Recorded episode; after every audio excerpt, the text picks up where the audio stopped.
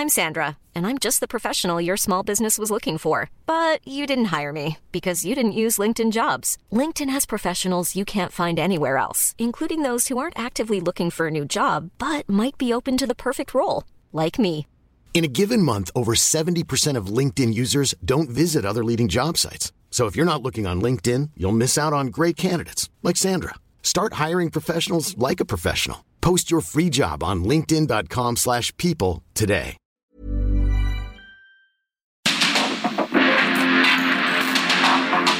Porque el mundo actual no se entendería sin la economía, las finanzas y los negocios. Acompaña a Mario Maldonado, el columnista de negocios más joven y objetivo del periodismo financiero en su programa. Bitácora de negocios. Muchos años uno que caer es levantarse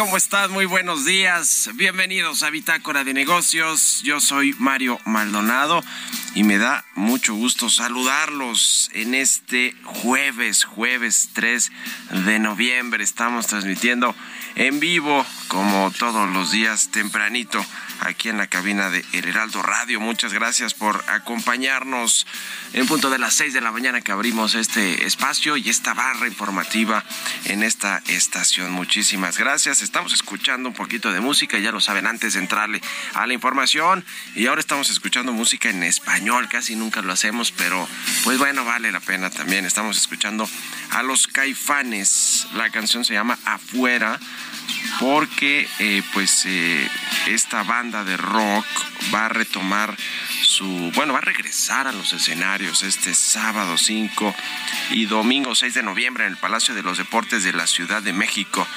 Y bueno, pues vamos a estar escuchando hoy mañana nada más y vamos a escuchar una de sus, sus canciones pues más conocidas que tienen muchas los caifanes. Una banda sin duda alguna pues muy representativa del rock mexicano del rock de los 80s y los 90s, los 90s más 90s, ¿verdad?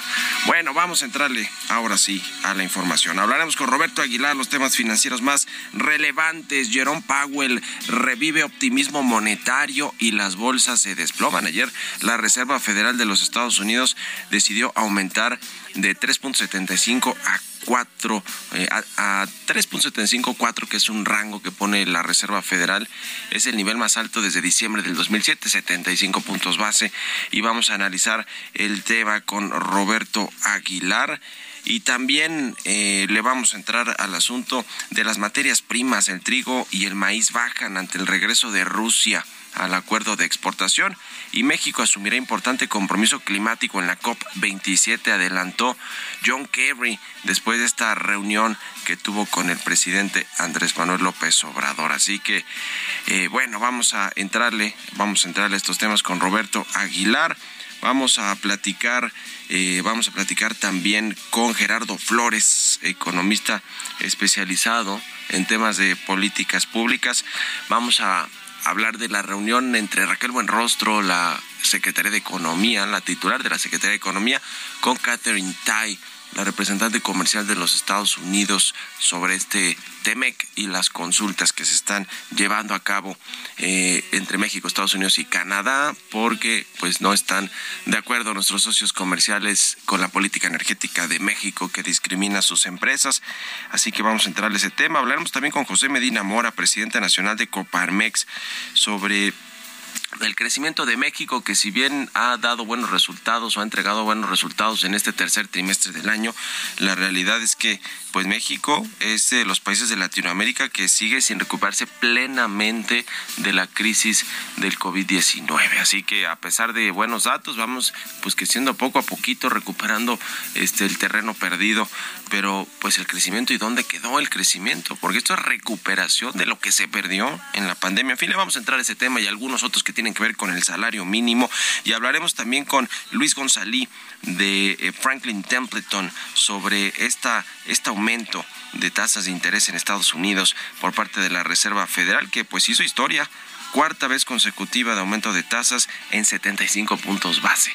Ya está altísima la tasa de interés de Estados Unidos porque decir que está entre 3.75 y 4%, pues es decir mucho, le decía su mayor nivel desde diciembre del 2007 y eso pues modifica todo el contexto financiero global y obviamente la política monetaria de los países desarrollados y emergentes. Así que le vamos a entrar a estos temas hoy aquí en Bitácora de Negocios. Quédense con nosotros en este jueves 3 de noviembre. Vamos al resumen de las noticias más importantes para comenzar este día con Jesús Espinosa.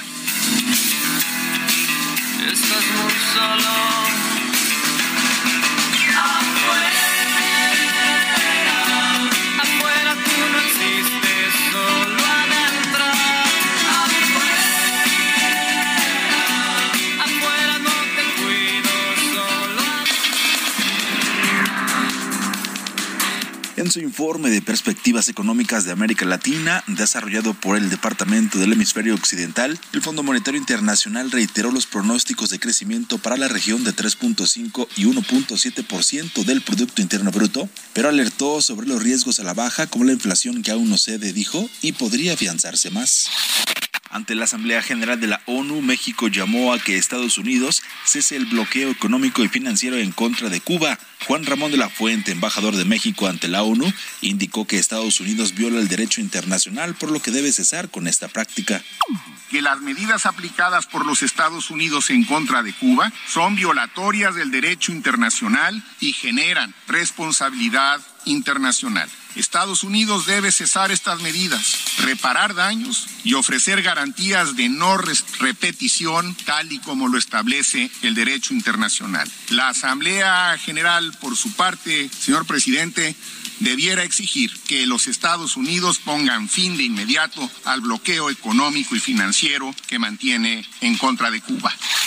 La secretaria de Economía, Raquel Buenrostro, hizo un llamado al sector pesquero y acuícola para trabajar y generar las condiciones de competencia y crecimiento de la industria, así como reforzar la colaboración institucional en temas relevantes para el sector productor de camarón y atunero.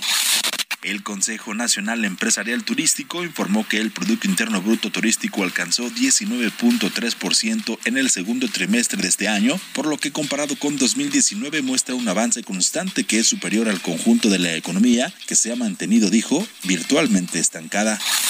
Luz Elena del Castillo, presidenta y CEO de Ford de México, Puerto Rico, Centroamérica y el Caribe, habló sobre el nuevo centro de negocios de la compañía ubicado en Naucalpan, Estado de México, y que fue inaugurado hace unos días. Apuntó que con este centro, el de la India y Hungría, Ford suma tres unidades de este tipo en el mundo. Por ello reiteró que este complejo es una forma de crecer y aprovechar el talento que hay en nuestro país.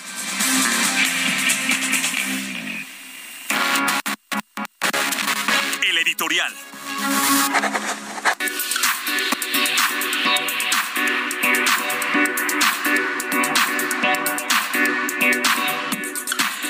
Y bueno, pues mientras en lo económico la Reserva Federal se pone dura, se mantiene dura con este aumento de 75 puntos base y le pone más presión al Banco de México para subir las tasas de interés en ese mismo, por lo menos en ese mismo rango, pues en la materia política electoral también hay cosas bastante relevantes que tienen que ver con la democracia de México, con las instituciones como el Instituto Nacional Electoral, el Tribunal del Electoral del Poder Judicial de la Federación, que bueno, pues está, está calientito este asunto de la negociación o discusión de la reforma electoral, que apenas va a comenzar más bien las negociaciones en el Congreso de la Unión, pero pues ya todo mundo se subió, los empresarios, la Coparmex, al ratito le vamos a, preguntar también al presidente de, Coparmex, a José Medina Mora, sobre este tema, pero se subió la Comisión Nacional de Derechos Humanos al, debate, a las críticas, también la Iglesia, el Episcopado Mexicano, eh, y bueno, pues todos los analistas, eh, los obviamente los propios consejeros del INE, los legisladores, de Morena y de los partidos aliados, el secretario de Gobernación, todo el mundo está arriba de este tema, ya pues entrándole con todo y la verdad es que sí es de la primera importancia lo que va a suceder con esta reforma electoral de todo el sistema electoral. Ya lo sabe, el presidente quiere cambiar pues todo el INE, todo el tribunal, quiere que sus consejeros y magistrados los elija el pueblo a mano alzada con referéndums, con consultas. Y bueno, pues eh, esto es una probadita, quieren este, quitar los plurinominales o más bien que se quedaran puros plurinominales legisladores y quieren hacer una serie de cosas en Morena. ¿Le va a alcanzar o no al presidente y a Morena y la presión que ejerce con los partidos políticos de oposición, pues eso es lo que está por verse, pero híjole, pues es, es un asunto que esta sí puede ser la reforma que cruce la línea y que, y que bueno, pues hablando de inversiones y de confianza, pues que pudiera provocarnos una cierta inestabilidad si es que pudiera aprobarse algo de lo que propone el presidente. Así que ya lo estaremos viendo, no hay que quitarle el ojo a eso que es de primera importancia. Escríbanme lo que opinan ustedes en Twitter, en arroba Mario Mal y en la cuenta arroba Heraldo de México. Economía y mercados. Roberto Aguilar ya está aquí en la cabina del Heraldo Radio. Mi querido Robert, buenos días. ¿Cómo estás, Mario? Me da mucho gusto saludarte a ti y a todos nuestros amigos. Fíjate que en el mercado, en los mercados bursátiles del día de ayer, se dio una situación bastante particular porque cuando se dio a conocer la decisión de política monetaria de la Reserva Federal, pues este comunicado, pues pareciera que fue interpretado por el mercado de que sí había ya la posibilidad de disminuir el ritmo de los incrementos de las tasas en el futuro. Sin embargo, pues quien echó a perder la fiesta fue Jerome El presidente de la Reserva Federal, que solo minutos después de que se diera a conocer este comunicado, en una de las conferencias de prensa programadas justamente después del anuncio, pues dijo que no, que en realidad todavía hay, eh, eh, son necesarias alzas de tasas ante la necesidad de una política monetaria restrictiva y esto pues eh, le revirtió la ganancia que habían acumulado los mercados y la de ayer justo previo al anuncio que se había dado un optimismo en los mercados. Y bueno, finalmente la Reserva Federal, como decías, incrementó en 75 puntos base. ¿Qué va a pasar en diciembre, Mario? Pues ahora están divididas, eh, bueno, desde ayer las opiniones respecto a si serán 50 o 75 puntos base. Pero fíjate que después de ayer, de estas declaraciones, subió ligeramente la apuesta de que en diciembre se dé una medicina de la misma magnitud, es decir, tres cuartos de punto para cerrar el año justamente en esos y yo creo que no les queda de otra en el Banco de México, la realidad, Robert Robert, ¿no? ¿Tú crees que se van a ir con 50? No, no, no, no, no. Yo creo que a pesar de que algunos eh, subgobernadores han eh, dicho que se quieren desligar justamente de la Reserva Federal, pues la verdad es que está marcando la pauta y esta expectativa de que van a ser eh, necesarias más alzas, pues justamente tendrá una implicación para las expectativas del Banco de México. Yo creo que estaba también descontado ya tres cuartos de punto para el Banco de México en las siguientes dos semanas cuando se reúna y es probable, Mario, que una nueva, un nuevo incremento también de esta misma magnitud para cerrar el año. Así es que las cosas se ven complicadas, se había apostado en una situación mucho más tersa, en que ya se habían marcado algunos niveles ya de agotamiento y que bueno, pues venía la reversión, pero finalmente Jerón Powell, te digo, echó a perder toda la fiesta. También el que acaba de dar a conocer su decisión de política monetaria, que también era muy esperada, es el Banco de Inglaterra. Elevó pues en lo que se esperaba en tres cuartos de punto y ahora pues justamente se encuentra en 3% la tasa, que es su mayor alza desde 1989. Así es que al mismo tiempo el Banco Central eh, eh, de Inglaterra pues eh, dice que o reconoce que todavía hay tiempos muy difíciles para la economía. Hay que recordar, Mario, que desde la última reunión de política monetaria de este banco, que fue el 22 de septiembre, cuando también aumentó su tasa de referencia, pues pasaron muchas cosas. Vino una primera ministra, presentó un plan fiscal, la libra se fue a sus niveles mínimos históricos, tuvo que regresar o tuvo que eh, tuvieron que elegir más bien a un nuevo primer ministro, eh, eh, rechazar o más bien enmendar la plana respecto a las expectativas o a las propuestas fiscales. Y bueno, pues eso se ha suscitado en un tiempo muy corto y hoy lo que se ve es que el panorama, a pesar de que tengan un nuevo primer ministro, pues sigue siendo bastante complicado para la economía británica. También te comento que China registró 3.200 casos diarios de coronavirus a nivel local, esto al cierre del día de ayer, que es la cifra más alta en dos meses y medio, de los cuales 531 eran sintomáticos y el resto, más casi 2.700 700 asintomáticos. Así es que también esto eh, alimenta la política de cero tolerancia que está aplicando el gobierno chino. Y ayer los futuros del trigo se desplomaron después de que Rusia dijera que va a reanudar su participación en, el acuerdo para exportar granos de Ucrania tras suspenderla el fin de semana una medida que había amenazado el suministro mundial de alimentos. El maíz siguió el trigo a la baja por las noticias del Mar Negro, así como por la preocupación por el débil, la débil demanda de exportación de suministros estadounidenses. El trigo también cayó en Europa, donde bajó casi 5%. Y bueno, las cuentas prohibidas no podrán volver a Twitter hasta que la plataforma tenga un proceso claro para hacerlo. Esto lo dijo ayer a través de su red social Elon Musk, el nuevo dueño de esta red social. Y bueno, pues se refería básicamente eh, todos los ojos apuntan al tema de qué va a pasar con Donald Trump, si regresa o no a Twitter. Y bueno, fíjate que también ayer, Mario, se dio un tema interesante con toda este, esta situación muy optimista del mercado que duró muy poco. El tipo de cambio llegó a 19.51, marcando el mínimo del mes, ahora está cotizando en 19.69. Con esto tenemos una ganancia anual de 3.85%. Y la frase del día de hoy, los datos recibidos desde nuestra última reunión sugieren que el nivel de tasa de interés será más alto de lo esperado anteriormente. Esto lo dijo ayer Jerome Powell, jefe de la Reserva Federal. Buenísimo, gracias Roberto Aguilar. Nos vemos al ratito en la televisión. muy buenos días. Roberto Aguilar, síganlo en Twitter, Roberto AH6 con 21. Vamos a otra cosa. Políticas públicas y macroeconómicas. Pues ya le decía, se reunieron la secretaria de Economía Raquel Buenrostro con Catherine Tyler, representante comercial de Estados Unidos. Hoy va a haber una reunión virtual más bien. ¿En qué idioma se van a hablar? Eh, no creo que Raquel Buenrostro hable en español, pero más allá de eso me refiero, Gerardo eh, Flores, al, al idioma, al, pues a la mano dura o suave de Raquel Buenrostro. ¿Qué opinas? ¿Cómo va a ser esta, esta reunión? Buenos días.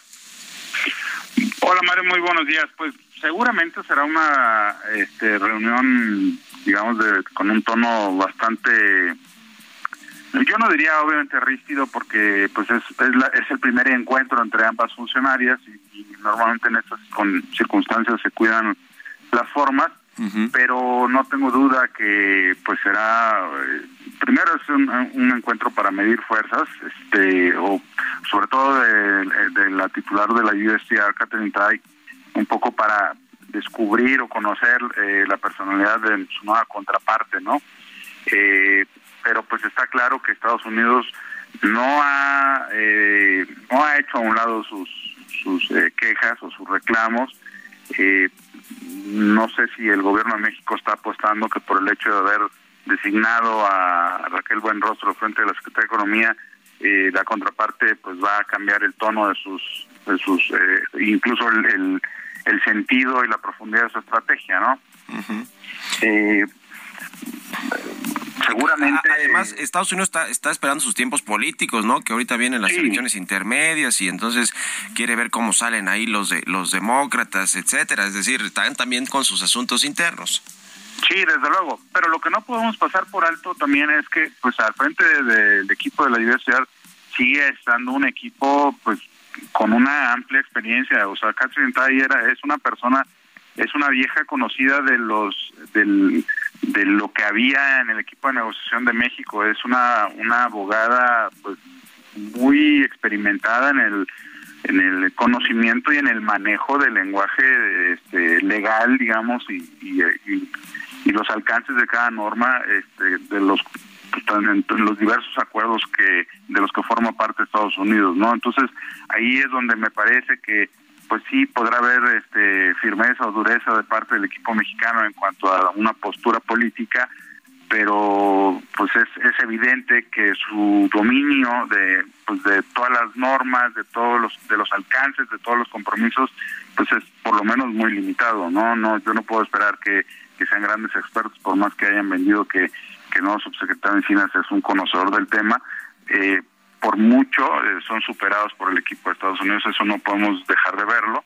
Y, pues yo lo que creo es que probablemente Estados Unidos, como dices tú, está esperando algunos momentos este más eh, propicios para ellos, pero pues el tema el tema sigue estando ahí y probablemente lo que veamos, yo lo que estoy pensando es que de las cinco, de los cinco elementos que formaban su queja, probablemente nos vamos a, a mover a un escenario donde Estados Unidos al final diga que de, gracias al diálogo que hubo con el gobierno de México, eh, dos de estos aspectos se pudieron este, resolver.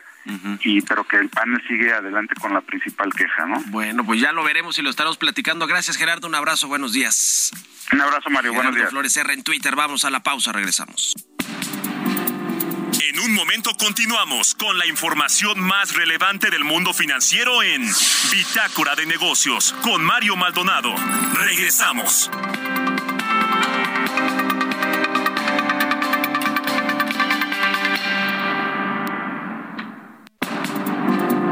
Estamos de vuelta en Bitácora de Negocios con Mario Maldonado.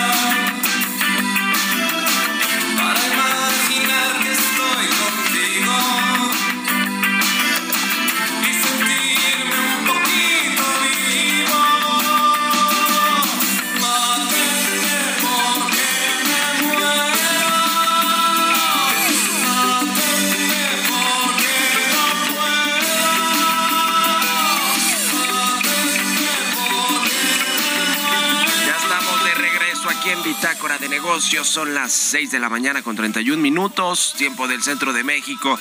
Y regresamos escuchando un poquito de música antes de entrarle a la información en esta segunda mitad del programa. Estamos escuchando a los Caifanes, esta banda de rock mexicana emblemática. Mátenme porque me muero esta canción. A, propósito de que pues esta semana es el Día de los Muertos, ¿no? Del Halloween además y todo esto. Y bueno, pues esta banda va a regresar a los escenarios. Ya ven que se va y regresa. I'm Sandra, and I'm just the professional your small business was looking for. But you didn't hire me because you didn't use LinkedIn jobs. LinkedIn has professionals you can't find anywhere else, including those who aren't actively looking for a new job, but might be open to the perfect role, like me. In a given month, over 70% of LinkedIn users don't visit other leading job sites. So if you're not looking on LinkedIn, you'll miss out on great candidates like Sandra. Start hiring professionals like a professional. Post your free job on linkedin.com/people today. Y luego vuelven a hacer otra vez sus giras de despedida, pues van a estar este fin de semana en el Palacio de los Deportes, este sábado 5 y domingo 6, aquí en la Ciudad de México. Y pues a propósito de esto y de, pues, ¿por qué no cambiarle un poquito a bandas en español también? Que siempre ponemos en inglés, es la verdad, pero pues también vale la pena mucho poner a bandas mexicanas como los caifanes, así que pues regresan a los escenarios a ver a ver qué espectáculo dan esta, esta banda de rock emblemática de México. Vámonos al segundo resumen de noticias con Jesús Espinosa.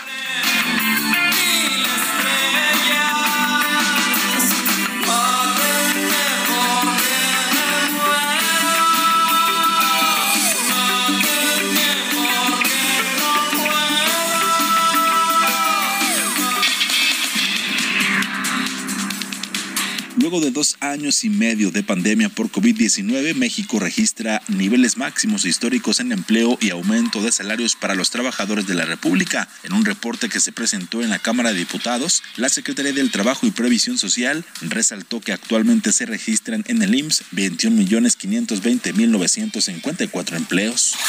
Coordinadores, supervisores y técnicos de operaciones eléctricas del metro cumplieron con la certificación normativa que brindó el Centro Nacional de Control de Energía con el propósito de que el personal que opera el proyecto Metro Energía cuente con los recursos técnicos, tecnológicos y la información especializada para maniobrar la subestación de alta tensión.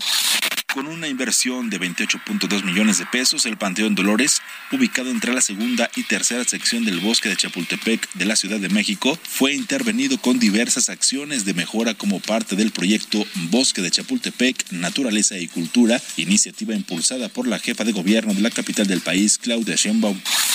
El gobernador de Jalisco, Enrique Alfaro, entregó el presupuesto 2023 para la entidad. Prevé recaudar 16% más impuestos y con un 12% de incremento de la federación en términos reales, lo que asciende a 158.630 millones de pesos, es decir, 21.511 millones de pesos más que en 2022. Entrevista.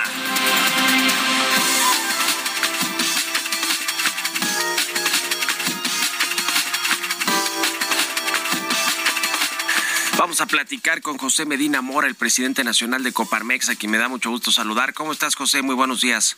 Muy buenos días, Mario. Qué gusto saludarte. Gracias, como siempre, por estos minutos para el Heraldo Radio. Pues mira, quiero eh, preguntarte primero sobre el tema eh, de la reforma electoral, que está muy candente todo este asunto, eh, pues eh, discutiendo, se va a comenzar a discutirse ya formalmente en la Cámara de Diputados, las negociaciones y el jaloneo entre las bancadas, pero pues hacia afuera ya los empresarios, ustedes en la Coparmex se han pronunciado, eh, la propia iglesia, el episcopado mexicano, está ahí metida también la Comisión de Derechos Humanos, en fin, pues ya es un asunto que eh, eh, ocupa y preocupa a algunos. ¿Cómo la ven ustedes en la Coparmex? Sí, eh, en primera instancia, Mario, consideramos que cuando algo funciona, no es momento de cambiar. Y en ese sentido, eh, tanto la ley electoral como el INE están funcionando bien. Pues parece que la mejor muestra es las elecciones intermedias el año pasado, en donde en medio de la pandemia hubo elección a 20 mil puestos entre el Congreso Federal, Congresos estatales, gubernaturas, presidencias municipales, y el INE demostró que sabe organizar elecciones, que sabe capacitar ciudadanos, que por cierto, un millón y medio de ciudadanos le dedicaron su día a México, a la democracia, y gracias a eso vamos avanzando. Llevamos tres décadas desde que se ciudadanizó el IFE, Instituto Federal Electoral, hoy INE, en donde hemos avanzado en la democracia de un país en donde un solo partido político ganaba las elecciones, ahora en que, pues aún con las mejores encuestas, a veces no se sabe quién va a ganar o por qué diferencia va a ganar.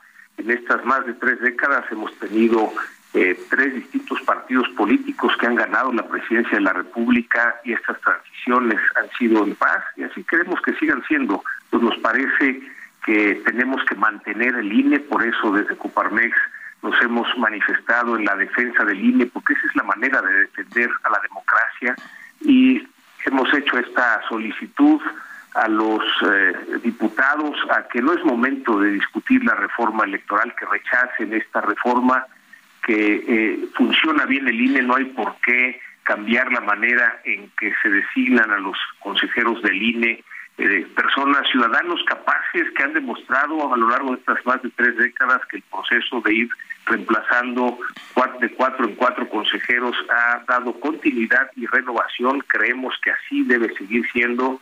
Y que desde luego, dada la cercanía de las elecciones presidenciales, pues no es momento de hacer cambios. Y habrá oportunidad en la siguiente administración de, eh, de mejorar la ley electoral, siempre son perfectibles y probarla eh, en las elecciones intermedias, Mario.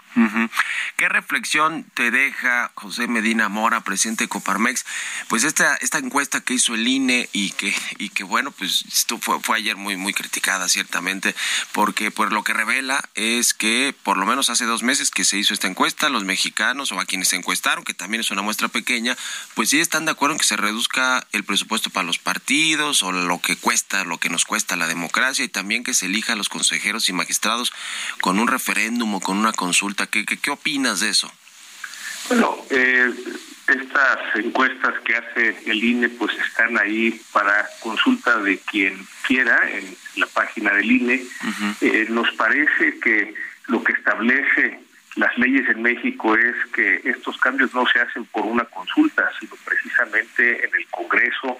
Los cambios en la Constitución requieren de una mayoría calificada, esto es, que en las condiciones actuales del Congreso no nada más el partido en el poder y sus aliados, sino también partidos de oposición tendrían que votar a favor de estos cambios. Ese es como se logra que vaya avanzando la democracia y que haya equilibrios. Es decir, es importante eh, para que la democracia siga que existan esos equilibrios y parte de los cambios que se están proponiendo quitaría esos equilibrios, como por ejemplo este número de diputados y senadores. Sin embargo, ahorita lo que nos parece más importante es la defensa del INE, es decir, el que no se altere eh, la manera en que se designan los consejeros y que no se reduzca el número de consejeros, el que tampoco se altere la manera en que se designan a los magistrados del Tribunal Electoral. Y desde luego, eh, esta misma encuesta, Mario, reflejaba que la mayor parte de los mexicanos pues no sabían de qué se trataba esta eh, reforma electoral, esta propuesta de iniciativa de reforma electoral. Bueno, pues ya veremos cómo va moviéndose todo este asunto electoral en el Congreso y, hacia afuera también. Eh, ahora pasando al tema, al terreno económico, eh, José, eh, pues cómo ven el cierre del año, la, el, el, desempeño de la economía mexicana. Acabamos de tener estos resultados del tercer trimestre de, del año y bueno, pues fueron buenos resultados por arriba de lo que esperaban los analistas, el mercado. ¿cómo, ¿Cómo se ve el cierre del año? En, en, general, porque seguimos teniendo inflación alta, seguro vendrá un aumento también de tasas en breve en el Banco de México, por lo que sucedió ayer en Estados Unidos, etcétera. ¿Cómo están viendo el cierre del año?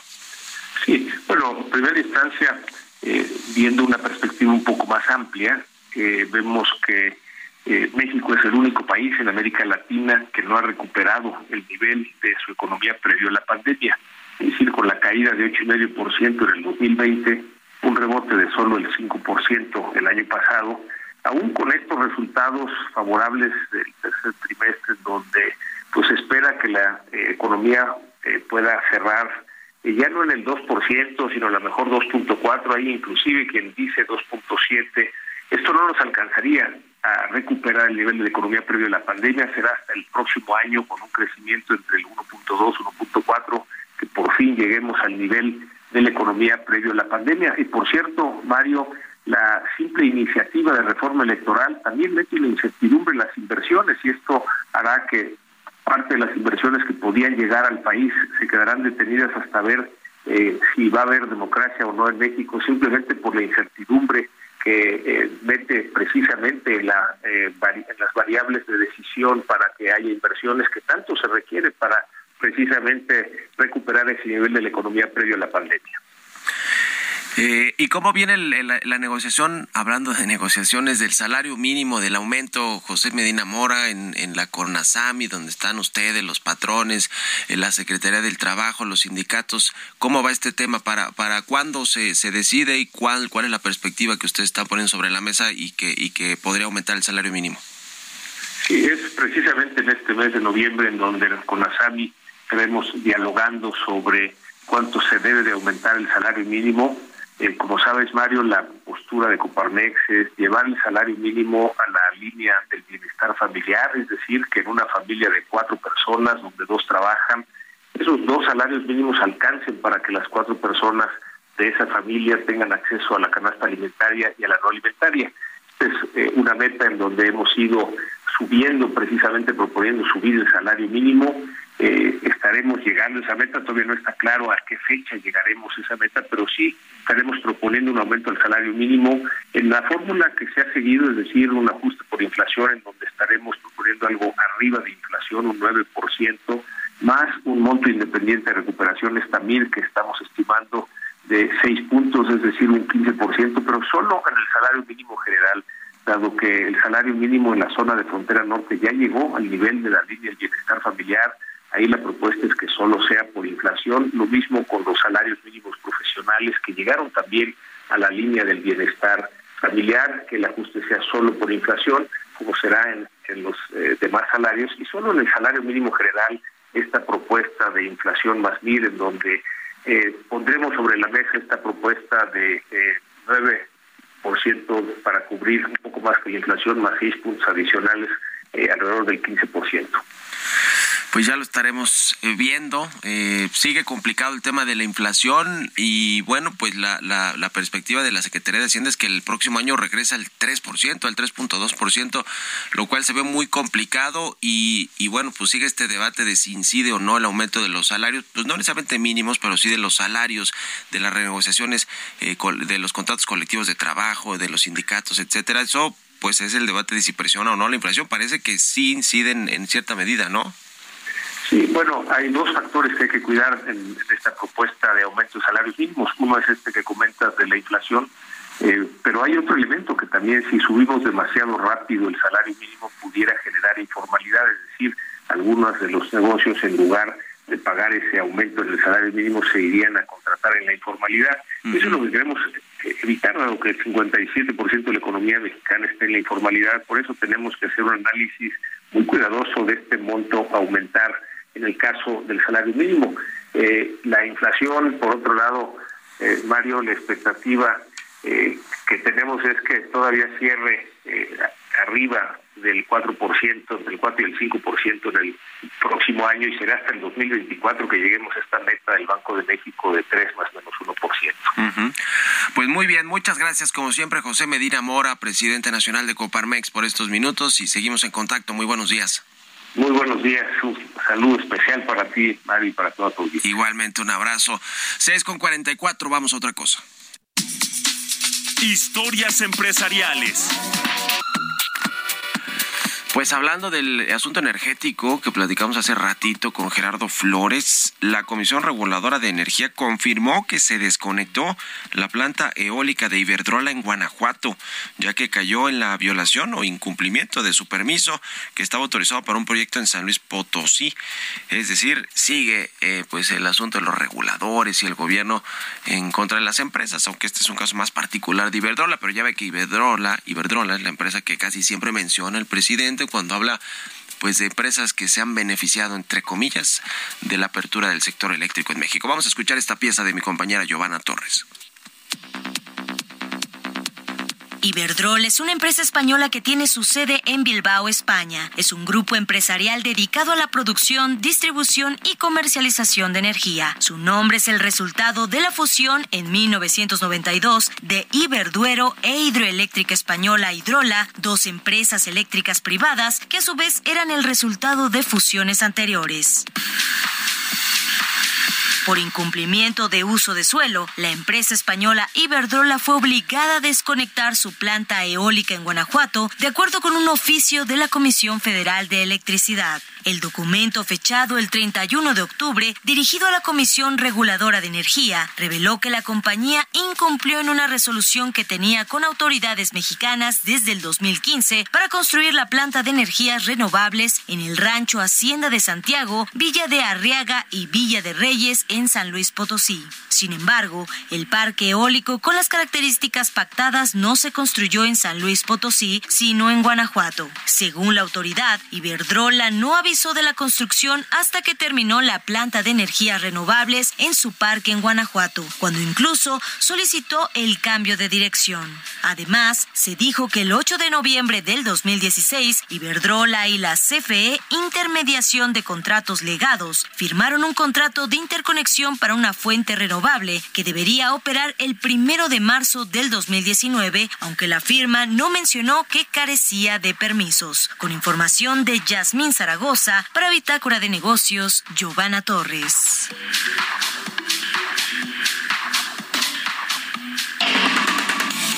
Bitácora de Negocios con Mario Maldonado.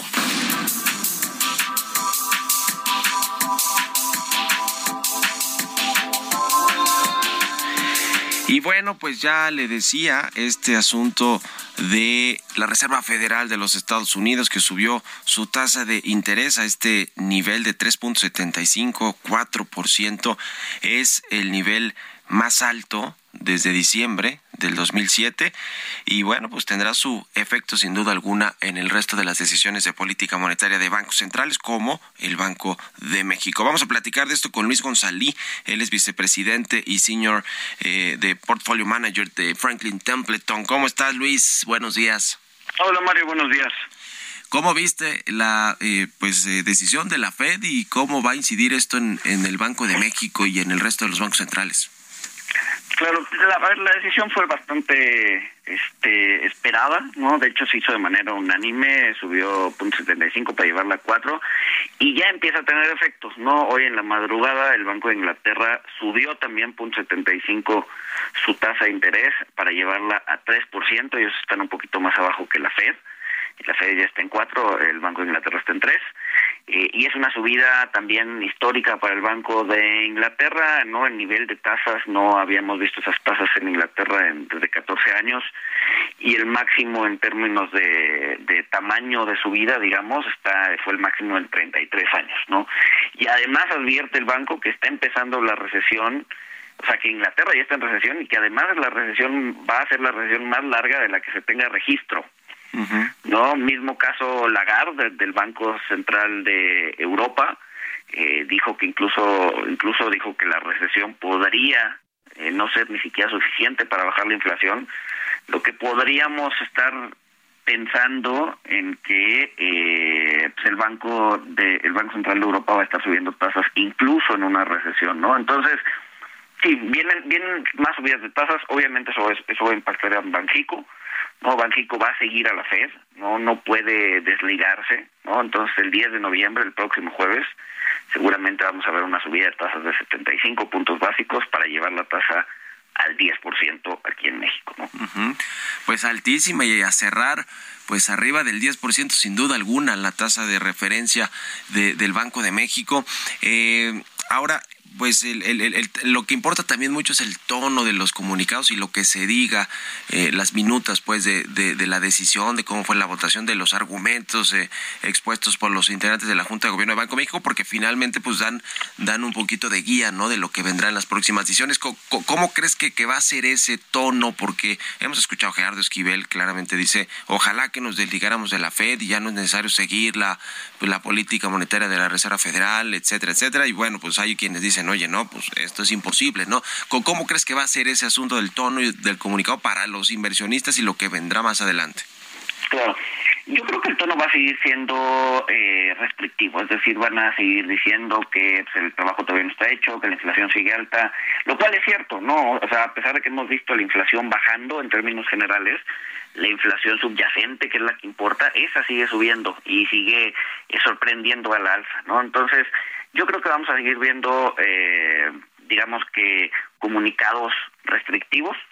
Hay que recordar también que, la única voz disidente es Esquivel y Esquivel, eh, pues en realidad soy de la idea de que le quedan nada más dos juntas. No, no creo que lo renueven. Él termina mandato en diciembre de este año eh, y hay, hay de dos sopas. O lo renuevan o ponen a alguien más. Sí. Entonces, lo más seguro es que pongan a alguien más, entonces, pues bueno, esa voz disidente eh, cambiará, no sabemos, no nos han dado ningún indicio para pensar quién podría ser, eh, sin embargo, este, pues a Esquivel le quedan dos juntas, ¿no? Pues sí, la verdad es que he sido el más disidente desde que llegó prácticamente ¿eh? del resto de la Junta de, de, Gobierno y eso que se ha ido renovando porque fue el primero que llegó de, digamos que ya propuesto por este gobierno del presidente López Obrador. Ahora, el tema de la recesión, que ya hablabas de lo que pasa en Europa, lo que comentan eh, en, los bancos centrales de allá y los, y los economistas, ¿cómo, ¿cómo ves el, el, caso de Estados Unidos y de México, sobre todo pues a la luz de estos datos que acabamos de tener del tercer trimestre, tanto en Estados Unidos como en México, el cierre del año y la posible recesión en el 2023? Pues sí, a ver, la economía sigue fuerte, el mercado laboral sigue fuerte, tanto en México como en Estados Unidos, y eso pues, obviamente le da carta blanca a la, a la Feria Banjico a seguir subiendo tasas. No, no están deteriorando la economía como ellos, como a ellos les gustaría. ¿no? Eh, acuérdense que eh, pues para bajar la inflación pues hay que inducir una recesión. ¿no? Y entre y escoger entre, tienes que escoger entre dos males, pues escoges el menos malo, ¿no? La inflación le pega a, todo mundo, ¿no? Mientras que la recesión le pega a algunos. Entonces, en ese sentido, el, el, el mal menos malo es la recesión. Entonces, eh, pues sí, hoy por hoy sigue fuerte, ¿no? Hoy por hoy hemos visto datos eh, de fortaleza en el mercado laboral, eh, vimos los datos, como bien dices, de, de crecimiento al alza, no se revisan pronósticos de crecimiento al alza en México, no hay algunas casas de bolsa, bancos que ya lo ponen 2.6 para el año, cosa que era impensable hace algunos meses, no, entonces, pues sí, probablemente veamos eh, el impacto hasta el siguiente año, no eh, no, no no no sería tan dramático como como Bailey de, de, del, del Banco Central de Inglaterra que va a decir que dijo que era la recesión más larga o que estamos empezando la recesión más larga que de la que existía registro.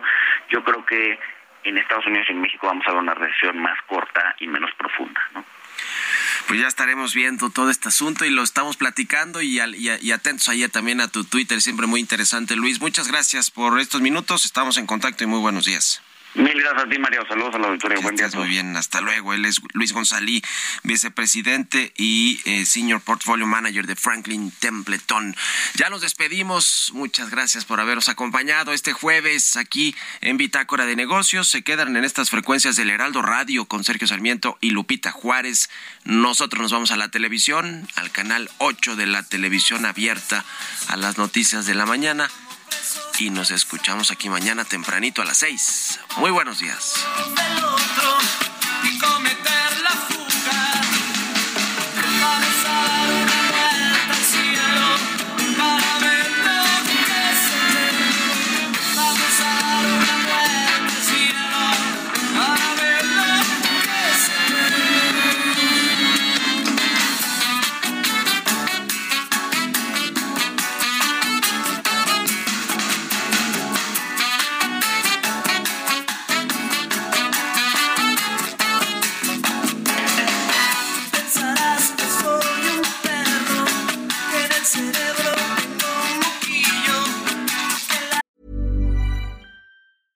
Planning for your next trip?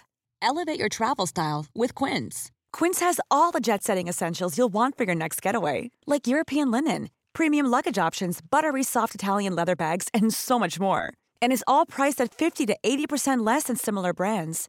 Plus, Quince only works with factories that use safe and ethical manufacturing practices. Pack your bags with high-quality essentials you'll be wearing for vacations to come with Quince. Go to quince.com slash pack for free shipping and 365-day returns.